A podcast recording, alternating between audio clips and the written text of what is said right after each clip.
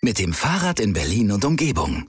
Das neue Magazin der Berliner Morgenpost. Touren, Trends, Service, Verkehrswende. Wo Radausflüge am schönsten sind. Welches Zubehör dazugehört. Wie die Inspektion gelingt. Jetzt im Handel und auf shop.morgenpost.de. Berliner Morgenpost. Das ist Berlin.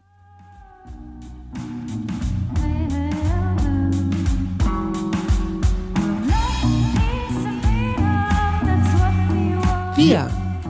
Arbeit, Leben, Liebe. Der Mutmach-Podcast der Berliner Morgenpost.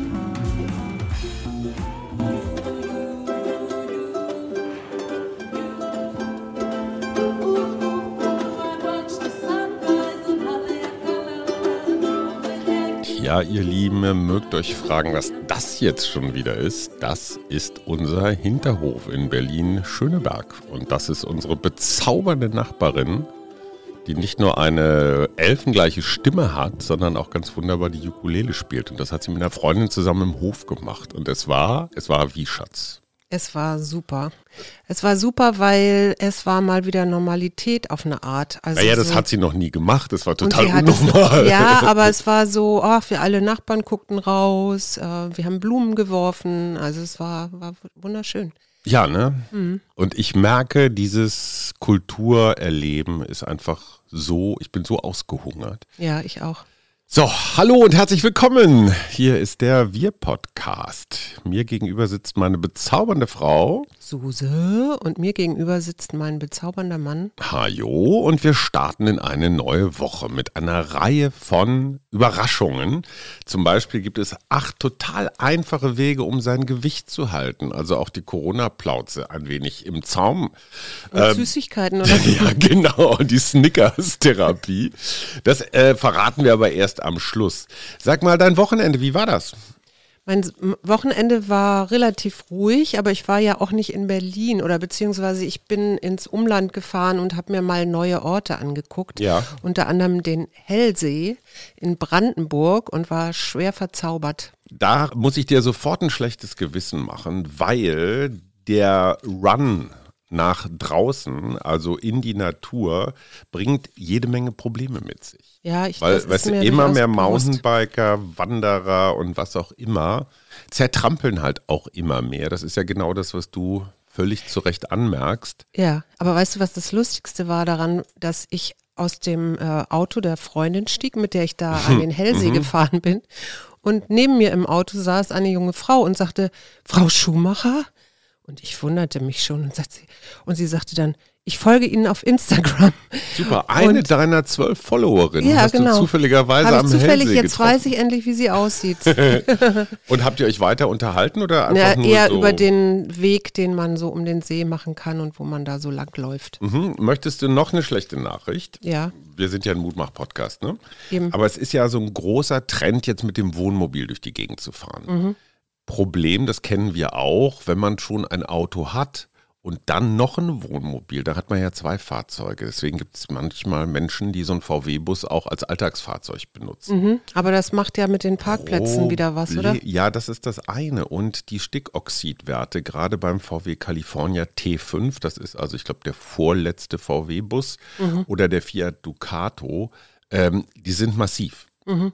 Also das heißt, alle die Trends, die Sind wir das nicht auch Dieselfahrzeuge das teilweise? kommt noch dazu. Ich wollte damit nur sagen, so, oh, guck mal, die Leute alle nach draußen und kriegen neues Naturerleben und so weiter. Es ist nicht so einfach, dass das alles toll ist. Das heißt, das Problem wird einfach verlagert von, von der Luftfahrt äh, in die Auto oder beziehungsweise Autofahrt. von- Autofahrt, ja. Ja, zum Beispiel auch, es äh, wirkt sich auch auf Tiere aus. Wusstest du, dass es nicht nur Corona-Hunde gibt, sondern auch Corona-Hühner? Nee, das wusste ich bisher nicht. Junghennen waren Ja. im Frühjahr 2020, also vor einem Jahr, komplett ausverkauft. Also Junghennengeschäfte waren praktisch leer gekauft. Warum? Weil Mhm. die Leute dachten, ach komm, jetzt bin ich ja viel zu Hause, jetzt kann ich mir ein Huhn Ich anschaffen. wollte, ich wäre ein Huhn. Ein Corona-Huhn. Wir, wir sind ja quasi, wir haben ja ein Miethuhn. Ja, wir haben eine Patenschaft, genau. eine Patenschaft und wir kriegen Eier für diese Patenschaft. Mhm. Das heißt aber, das Huhn wird dort, wo es hingehört, auf einem Hühnerhof irgendwo hoffentlich nett behandelt. So, und jetzt denken Menschen, ach, Huhn ist ja praktisch, das kann man ja auch vielleicht in so einem kleinen Vorgarten oder Hintergarten halten. Ja. So, und das Ergebnis ist, dass jetzt ganz viel, auch in der Stadt ganz viele Hühner unterwegs sind. Mhm. Die müssen angemeldet werden beim Tieramt. Veterinäramt. Beim Veterinäramt, die müssen geimpft werden. Wusstest du, dass Hühner gegen die Newcastle-Krankheit geimpft werden müssen? Ich glaube, ja, alle möglichen Tiere müssen geimpft werden, oder? Sie brauchen Auslauf. Mhm. Da koten sie natürlich rum. Hast du auch nur einen Hauch von Loch im Zaun, beziehungsweise den Zaun zu niedrig konzipiert, hauen sie sofort ab, weil Hühner hören nicht im Gegensatz zu Hunden. Ja. Und wenn du einen Hahn hast, klar, ne? Ich meine mal so morgens um fünf hier im Innenhofen krähen der Hahn, dann hätten wir irre viele Freunde auf einen Schlag. Ja, das stimmt. Aber ich würde mir jetzt auch nicht einfallen, irgendwie einen Huhn oder einen Hahn hier anzuschaffen. Aber was ich ja interessant fand, ist das Social Distancing in der Natur schon immer vorkam.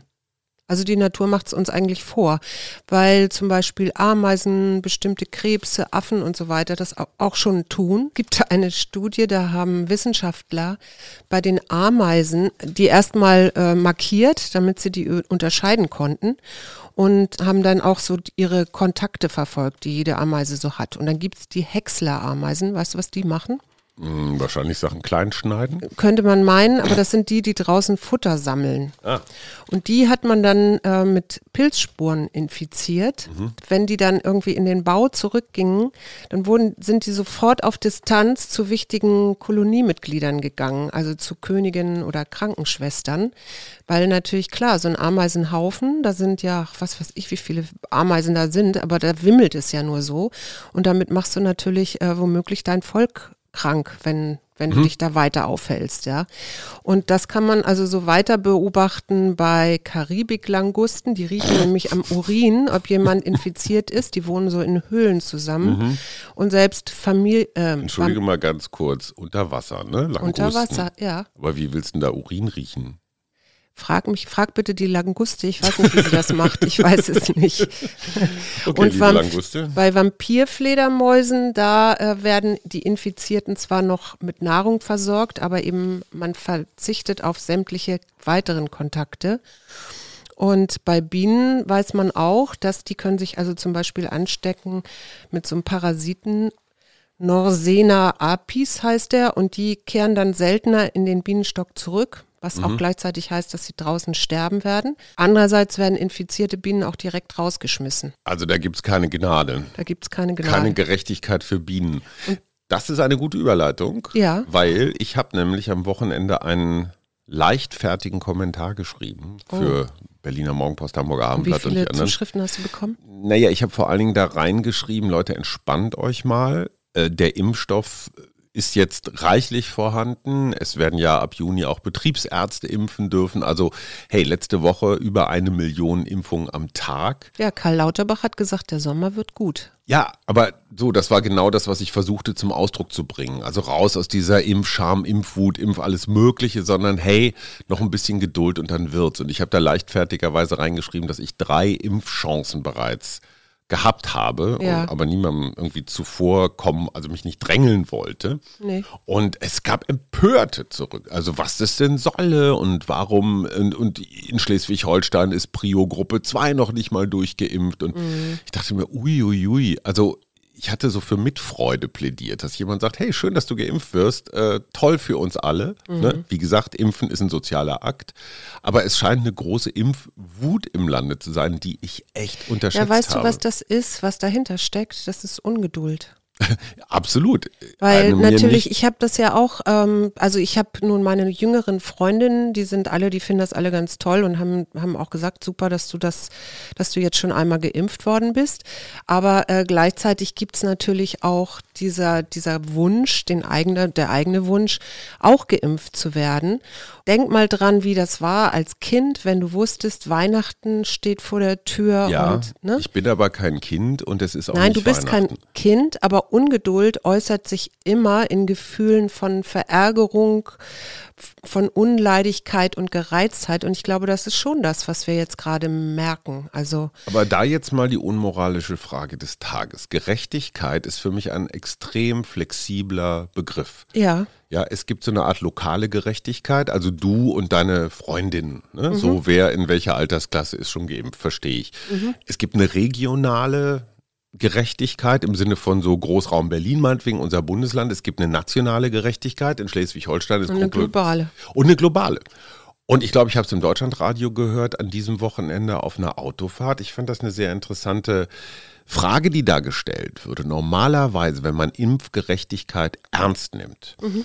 dann müsste man doch erstmal weltweit alle Hochrisikogruppen plus alle, ich sag mal, Menschen, die, die in Kontakt stehen, Lehrer, Polizisten und Gesundheitsleute ja. und so weiter.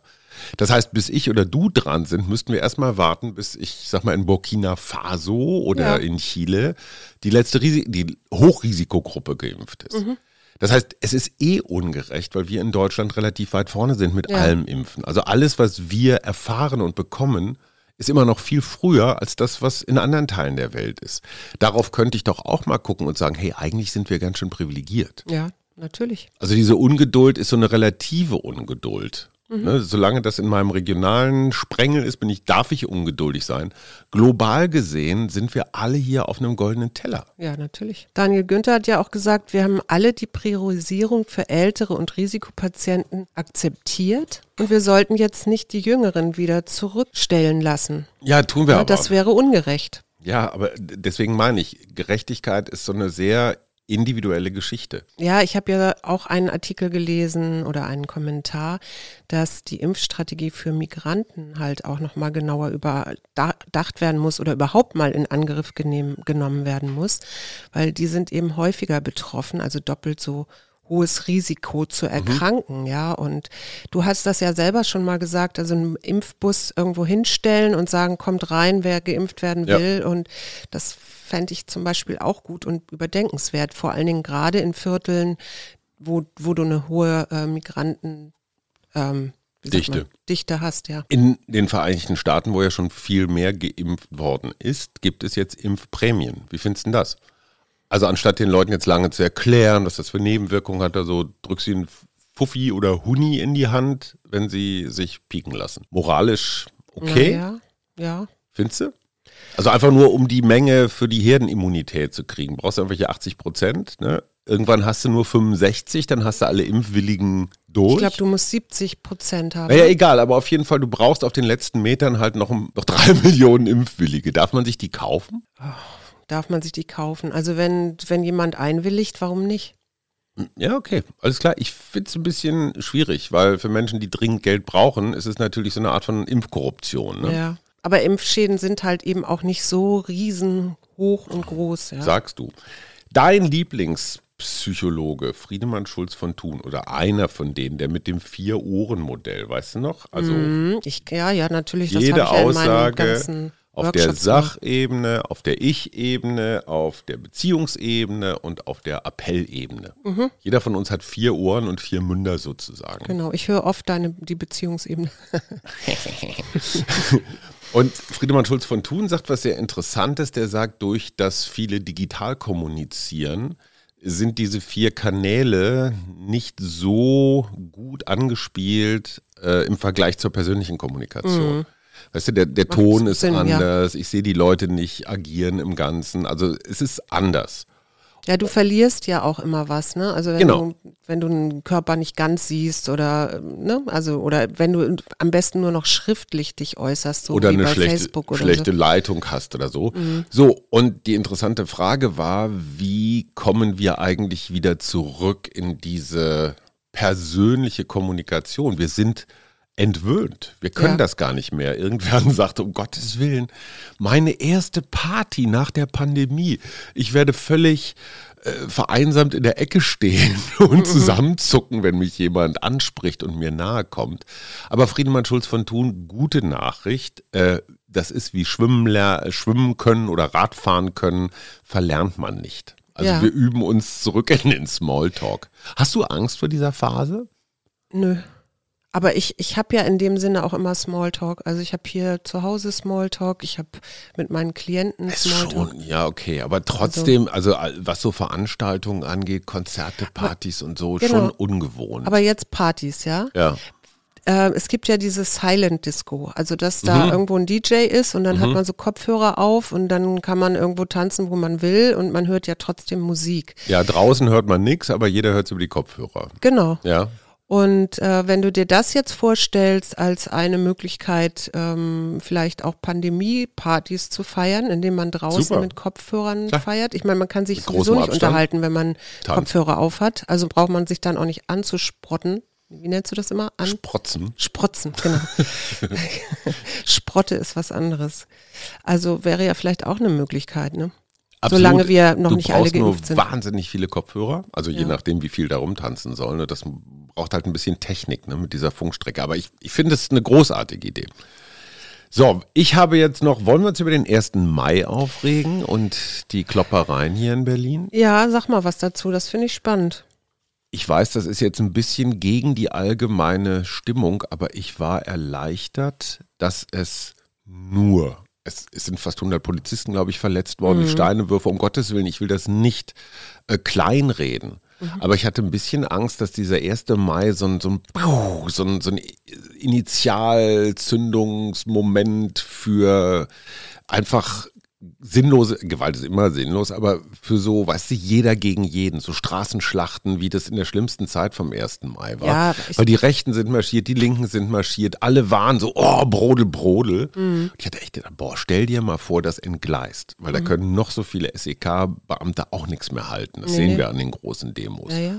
Ne, und dann haben die alle keine Maske auf und dann müssen Wir- die, in, boah, Es gab ja auch in Kreuzberg oder ne, Neukölln in früheren Zeiten, da musstest du ja auch die Ladenbesitzer schützen und sowas. ja, ja, klar, aber das war noch ohne Corona. Das war noch ohne Corona, Also ja. insofern, ich glaube, also bei mir herrscht tatsächlich eine gewisse Erleichterung vor, dass das jetzt nicht zu so einem richtigen Bürgerkrieg geworden ist, weil das Potenzial, ich habe das Gefühl, so in der Gesellschaft, die Bereitschaft, äh, solche Momente zu nutzen für alle die, die so gern Krawall machen, ist schon groß. Na, was ich ja viel interessanter fand, war wohl danach, dass es dann volle Imbisse, Kioske, Spätis und was weiß ich nicht alles gab, wo Bier dann auch ausgeschenkt wurde. Tja, klar, und die Leute dann natürlich entgehen. ihre Masken abgesetzt haben. Aber das, was mich eigentlich immer umtreibt bei diesen ersten Mai-Demos ist, ähm, ich weiß so aus früheren Beobachtungen, da dachte ich immer, wieso gehen die auf die Linken so stark los und die Rechten können machen, was sie wollen. Jetzt war es umgekehrt. Ja, ich äh, letztendlich denke ich immer so, hey, der Tag der Arbeit, das, da geht es doch eigentlich um Gerechtigkeit auch wieder, ne? Ja, es geht auch um alle möglichen sozialen Erwägungen. Es geht nicht darum, irgendwas kaputt zu hauen. Nee, das sowieso nicht. Und ich verstehe auch die Gewalt gegen die Polizei nicht so wirklich, weil äh, tendenziell sind die weniger brutal als früher, also als es diese Kesselgeschichten gab und sowas. Aber hast du denn von dem EU-Kommissions, von der EU-Kommissionsidee des Frühwarnsystems bei Corona was mitbekommen? Nein. Da geht es ums systemische Abwasseruntersuchen. Ach, das habe ich gelesen, ja. Weil das ist ja eigentlich eine schöne Sache, weil da muss man nicht so Menschen verfolgen, Mhm. Ist sondern man kann eigentlich im. Abwasser. Die Languste äh, guckt ja auch im Abwasser. Ob Genau, Da was ja, da, ob da ist. was ist, genau. Und dann kriegt man nämlich ganz gut raus, wo die Verbreitung von Coronaviren vielleicht besonders stark ist Mhm. und vielleicht auch, was da für Varianten, also Mutationen drin schwimmen. Mhm. Kennst du den Impfstoff Quatz-Covid-In Nö. oder Covidin? Oder ist das BioNTech? nee, nicht ganz. Kasachstan hat einen eigenen Impfstoff entwickelt und der heißt eben Quatz Covid-In. Ja, das hat das äh, Forschungsinstitut für biologische Sicherheitsprobleme entwickelt. Äh, die letzte klinische Studie läuft noch und Kasachstan impft halt mit kasachischem Impfstoff. Ich weiß nicht ganz genau, ob ich mir den geben würde, aber da habe ich noch eine Geschichte. Sind dir die Namen Luca Steffen und Jascha Rudolfi schon mal angekommen? Nö, auch nicht. Der eine 23, der andere 24. Also junge jung. Männer und beide haben während Covid so zwischen 100 und 200 Millionen Euro verdient. Ach, das war diese Schwe Mhm. das waren diese beiden Schweizer, die Masken vertrieben haben oder noch vertreiben oder so. ne? Genau. Und einer der beiden hat sich einen La Ferrari zugelegt, 963 PS. Das ist ungefähr so zehnmal unser Auto. Natürlich ein Hybridmotor und von 0 auf 100 in nicht mal drei Sekunden. Spitzengeschwindigkeit 350 Kilometer. Das Ding kostet 2 Millionen. Und das von den Maskendeals dieser legendären Firma Emix, mit der auch unser Gesundheitsministerium einen Deal gemacht hat. Und die entscheidende Frage ist, und das fand ich ganz interessant, weil es ging auch um andere Unternehmen, ne? also mhm. VW und so, die haben sich, haben dem Gesundheitsministerium auch angeboten, hey, wir können über unsere internationalen Kontakte mal gucken, was wir noch irgendwie an Masken oder Schutzausrüstung besorgen können. Ja. Und diese großen DAX-Unternehmen, auf die wir ja immer draufhauen, weil sie Dividenden zahlen und so, auch völlig zu Recht, die haben gesagt, wir stellen dem Gesundheitsministerium nur das in Rechnung, was wir selber ausgegeben haben. Also mhm. wenn du jetzt einen Container irgendwoher transportierst und das kostet was, klar. Klar. So, das soll die Staatskasse bezahlen, aber alles andere machen wir so. Mhm. Dürfen die, wenn sie ganz viele Menschenleben gerettet haben mit diesem Maskendeal mit 23 und 24 200 Millionen Euro verdient haben? Was sagst du? Nein. Okay. Nein, ich finde, es ist schmutziges Geld. Ja. Weil, wenn die das mit einem, keine Ahnung, mit einer Abnehm-App gemacht hätten, die die Leute freiwillig runterladen können oder so, das wäre Wettbewerb gewesen. Mhm. Aber hier ist eine Notsituation ausgenutzt worden. Mhm. Und das finde ich nicht okay. Mhm. Wie gehst du um mit deiner Ungeduld? Wenn du mal ungeduldig bist, das gibt es ja öfter mal. Nehme mir ein Vorbild an meiner Frau und versenke mich in irgendeine so Zen ich, du weißt, ich bin ich ein ungeduldiger da, Mensch. Ich habe da tatsächlich drüber nachgedacht und ich denke so, dieses von Tag zu Tag, also eigentlich wirklich im Hier und Jetzt bleiben ist ganz hilfreich mhm. und wirklich loslassen, weil ich meine, äh, ich habe auch erst gedacht, naja, wenn ich jetzt über die normalen, also gut, meine Hausärztin hat an mich gedacht und hat mir dann irgendwie einen Impftermin angeboten, aber wenn ich jetzt über die Impfzentren gegangen wäre, wäre ich ja auch erst im Juni dran gekommen. So, aber ne? das hätten wir auch hingekriegt. Und das hätten wir nämlich auch hingekriegt und ich glaube, es geht auch so ein bisschen um Akzeptanz und um Loslassen. Ja, und wir hätten uns mit acht Strategien rumschlagen können, die hatte ich am Anfang äh, angekündigt, um schlank zu bleiben. Rate mal, was dabei ist. Sport. Ach nee, du bist ja ein Fuchs. ja, aber es ist noch ein bisschen mehr. Weniger als Sport. essen. Ja, ich fange mal an. Also, der erste Trick, den kenne ich auch noch vom Triathlon-Training: morgens nüchtern Sport machen. Mhm. Das heißt, vor dem Frühstück äh, was weiß ich, eine halbe Stunde im Block rennen. Und dann muss man aber trotzdem noch warten, ne, bis man dann essen kann, oder? Nee, das kommt halt später, okay. weil der nächste Schritt ist, du hast 13 Stunden Intervallfasten am Tag. Das heißt, wenn du morgens nüchtern läufst und hast dann noch die Nacht, also dann kriegst du erst mittags maximal irgendwas. Den ganzen Tag bewegen ist wichtig, also auch so kleine Wege, ne, mit dem Radfahren, Im Homeoffice kann man dann auch mal Kniebeugen machen und sich im Stehen ja, äh, vor unterhalten. Allem vierter, vierter Trick ist Gewicht heben, weil das, mhm. also die Muskeln verbrennen deutlich mehr Energie, wenn sie so, was in die Richtung spielt, ist HIT. Kennst du HIT mit zwei T? Nee. Das ist High Intensity Training. Ah ja. Das heißt gar nicht so viel trainieren, aber ganz heftig. Ja. Das heißt, du machst zehn kurze Sprints, so dass du wirklich aus der Puste bist und das ist viel effektiver als, äh, keine Ahnung, eine halbe Stunde laufen.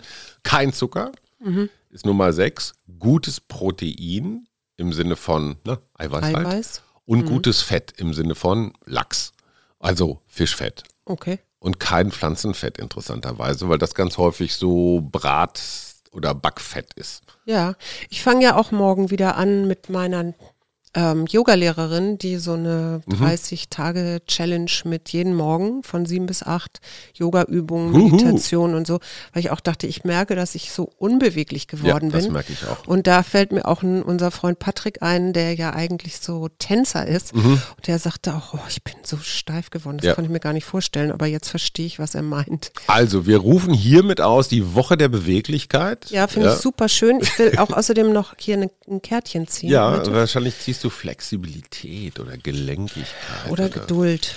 Oder Geduld. Oder was hatten wir sonst immer noch? Gehorsam. So, warte, was habe ich denn?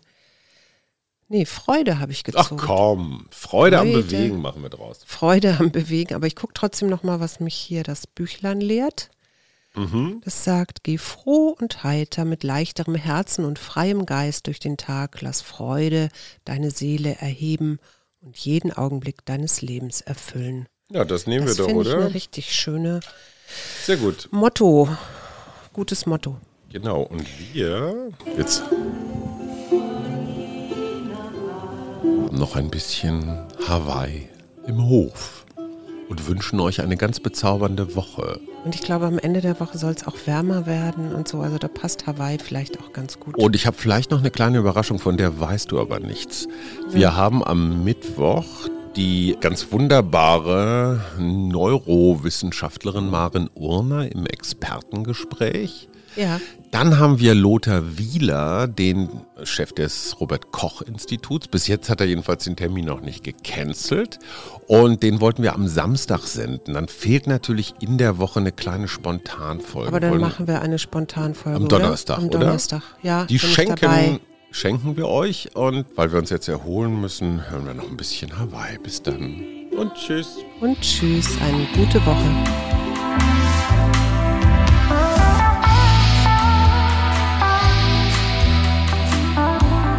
Wir, Arbeit, Leben, Liebe. der Mutmach-Podcast der Berliner Morgenpost.